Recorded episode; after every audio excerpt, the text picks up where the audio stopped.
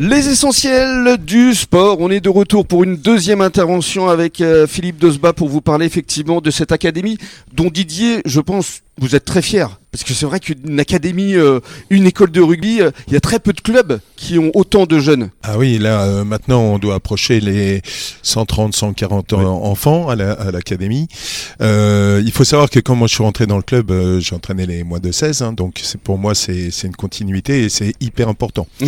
Donc bah, la formation c'est l'avenir en même temps. La formation, c'est l'avenir. Voilà. Et puis c'est vrai que Salle est un club qui a beaucoup effectivement de jeunes euh, qui sont issus effectivement euh, soit de l'école de rugby ou alors de l'académie. Absolument. Là, on dit hashtag fierté à Philippe On est assez, euh, assez fiers, effectivement, parce que on a tout le suivi de l'école de rugby, mais on constate tous les ans aussi qu'on a des nouveaux arrivants qui débutent le rugby en cadet ou en junior, parce que ben, parce qu'ils sont dans le village, ils connaissent du monde, l'USS rejaillit sur le village, donc ça les attire, donc ils mm. viennent voir, et, et souvent ils restent.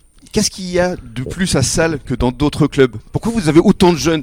C'est vrai que c'est une, vraie question qu'on est en droit de se poser. Alors parce que bon déjà on a on a l'école de rugby qui draine pas mal de pas mal de monde, mais ensuite ça s'inscrit dans la continuité parce que le rugby est présent euh, partout dans le dans le village et aux alentours et du coup euh, les gens se disent bon mais on, y va, on va voir et, mmh. et effectivement euh, une fois qu'ils ont essayé, euh, général, ils, y restent.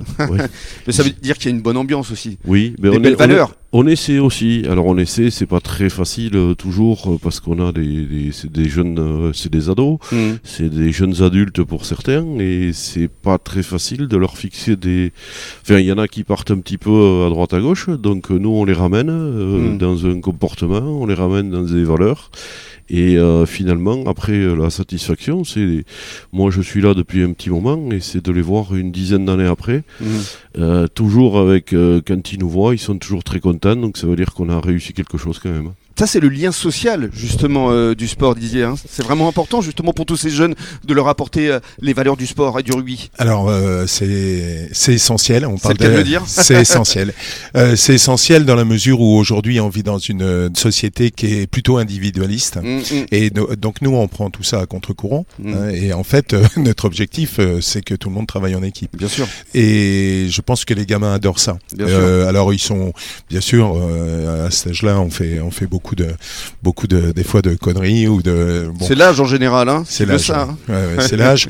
Mais, euh, mais ils ont besoin d'avoir ce cadre et, de réussir des choses ensemble. Et, ils, mm. en sont, euh, ils en sont effectivement très fiers. Mm. Et Philippe, euh, juste pour conclure, à quel moment est-ce que vous sentez, par exemple, qu'un jeune a des aptitudes pour euh, atteindre l'équipe première et les sommets Alors, c'est compliqué parce que quand ils ont, euh, comme ils évoluent très vite, euh, dans le bon ou le mauvais sens, hein, mm. c'est-à-dire qu'il y a un joueur, par exemple, il peut avoir un déclic à un moment, alors on ne sait pas à quel moment il l'aura. Mm. Des fois, il l'aura à 20 ans, des fois, il l'aura à 21 ans, des fois, il l'a à 16 ans. Mm. Donc, Qu'est-ce qui provoque le déclic, justement?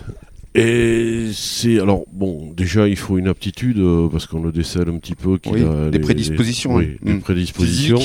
Et après, euh, ben après on les fait travailler, euh, on les fait travailler dans ce sens. Alors des fois on se trompe de piste et après on revient, on change, on fait des nouveaux essais et, ça fonctionne. Bah oui. Surtout faire des essais, ça fonctionne aussi très bien. Oui, oui, oui. Par exemple, on avait on avait un joueur qui, qui est un joueur de l'équipe première, Clément Pereira, et en catégorie jeune on le faisait jouer euh, numéro 8. Et un jour, on a dit, tiens, euh, pourquoi pas, on va l'essayer euh, au demi d'ouverture. Et, voilà. ça a réussi. Le résultat. Voilà. Merci beaucoup, Philippe. Et dans quelques minutes, on va parler d'Aliénor au féminin.